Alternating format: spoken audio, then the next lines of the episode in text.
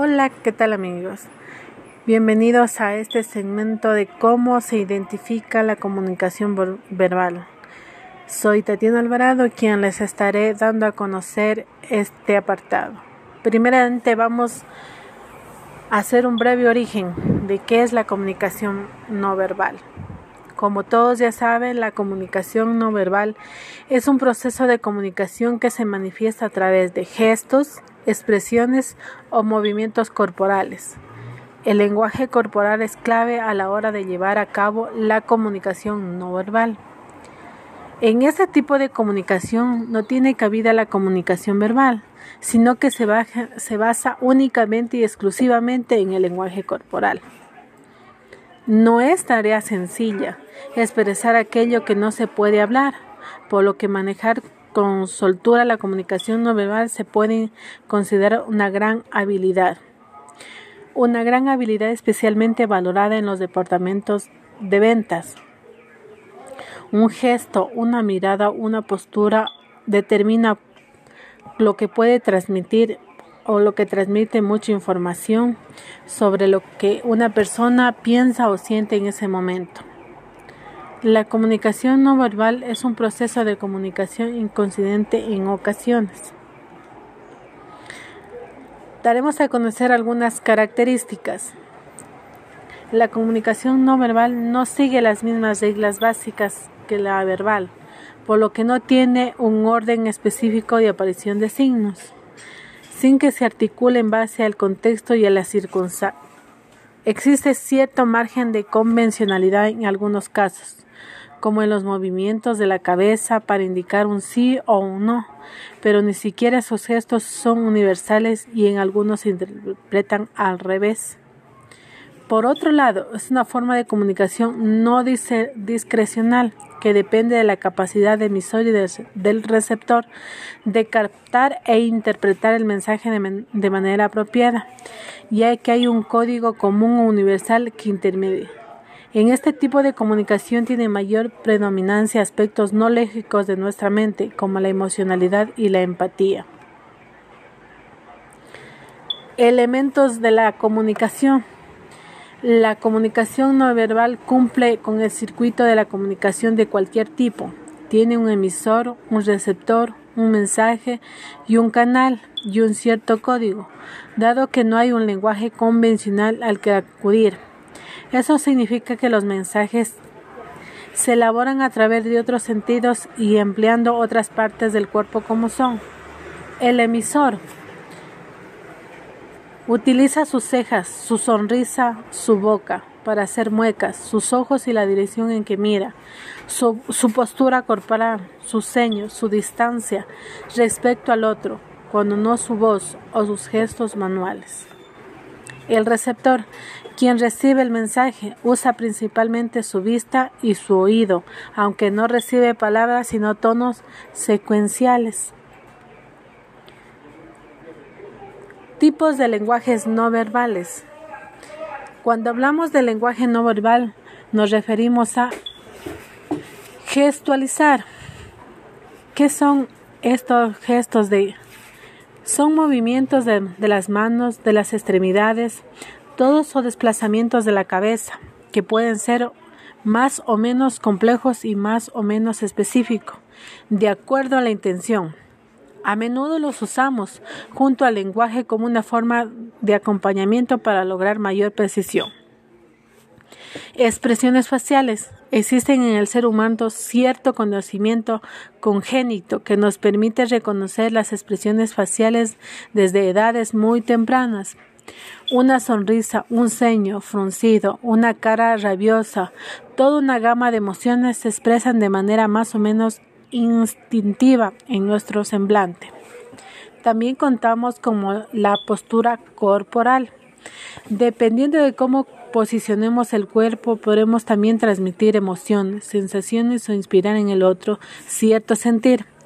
Esto también tiene reminiscencias evolutivas que asocian el tamaño a la fuerza, la sumisión al abatamiento, etc. Muchos animales se comunican de esta manera. Apariencia física, el complejo código de las modas, las vestimentas, los accesorios, los cortes de cabello y toda una vertiente comunicativa que en muchos casos puede ser inconsistente, también constituye el lenguaje no verbal. Para lenguaje, aquí se clasifican los sonidos no lingüísticos, no palabras ni expresiones del lenguaje, sino sonidos que remiten a, sensaciones o a informaciones de manera no verbal, debido a su tono, velocidad o, volumen, bien a lo asociado o emotivo que se hace con ciertos sonidos, el llanto de un bebé, por ejemplo, entre ese tipo de actos comunicativos. Áptica se refiere al contacto físico que hacemos con quienes nos comunicamos, sea para reforzar un mensaje verbal o para comunicar algo sin tener que decirlo. Tocarse es una fuerte emisión de mensajes y no en todas las culturas está bien visto o permitido. Prosémica se refiere al manejo del espacio entre emisor y receptor mediante el cual puede sugerir intimidad, agresividad, pasión y otras informaciones. Esto es todo lo que les puedo comunicar. Muchas gracias por escucharnos. Hola, hola, ¿qué tal amigos? En esta ocasión estaré compartiendo con ustedes la sonrisa como proceso de comunicación en la materia de psicología de la comunicación. Soy Tatiana Alvarado, quien les estará hablando sobre ya lo mencionado. Soy estudiante de la carrera de comunicación social de la Universidad Estatal de Milagro. Empezamos. Hablaremos sobre la sonrisa como proceso de comunicación. Analizando un breve origen, un breve análisis, la sonrisa es un medio de comunicación habitual en los seres humanos. Si quieres entender a una persona, no escuches sus palabras, observa su comportamiento, nuestros gestos, nuestras expresiones corporales, nuestra manera de actuar, nuestra manera de comunicar, en mayor medida que nuestras palabras. La sonrisa genera felicidad. La sonrisa y las manifestaciones de alegría son universales. Todas las culturas sonríen y manifiestan con esto la alegría. Sonreír hace que la comunicación sea más relajada y es un recurso natural que poseemos para crear situaciones agradables. Se dice que la sonrisa es la expresión más poderosa de la comunicación no verbal. Hablaremos también sobre la importancia. Cuando hablamos en público, la sonrisa puede ser nuestra mejor alma la utilizaremos en el momento del arranque, lo cual nos servirá para conectar con el público. Así conseguiremos transmitir energía positiva e involucrar el auditorio. Comenzar con una sonrisa amable ayuda a romper el hielo y traspasar la barrera entre el comunicador y el público generando una sensación de complicidad. Además, sonriendo provocamos que los oyentes sientan simpatía hacia nosotros y se alegren de estar presentes en este momento y quieran escucharnos. Una sonrisa facilita las relaciones personales y profesionales, incrementa la espontaneidad, la creatividad, la expresión, ayuda a vencer la timidez y además tiene efecto contagioso. Algunos estudios han demostrado que es 30 veces más probable reír en grupo que solo. Pero para poder reír con los demás, primero debemos saber reírnos entre nosotros mismos, así como lo escuchan, reírnos entre nosotros mismos. Daremos a conocer características. La risa y la sonrisa han sido consideradas a través de la historia como una manifestación de bienestar y agrado en nuestra sociedad son formas que nos sirven para comunicar y para demostrar regularmente estados de ánimo óptico. Sin embargo, no siempre su relación física tiene que ver con cuestiones emocionales positivas. Hoy son consideradas como herramientas naturales para prolongar estos estados o bien salir de condiciones físicas y psicológicas no deseadas o adversas. El presente artículo tiene aportaciones científicas al tema que distintos autores han elaborado, intentando explicar las funciones médicas y sociales de la risa, específicamente en el ámbito de la comunicación, como producción del sentido, considerando a la risa como un símbolo de expresión y comunicación humana. Es así que podemos distinguir entre la risa, la sonrisa y la carcajada.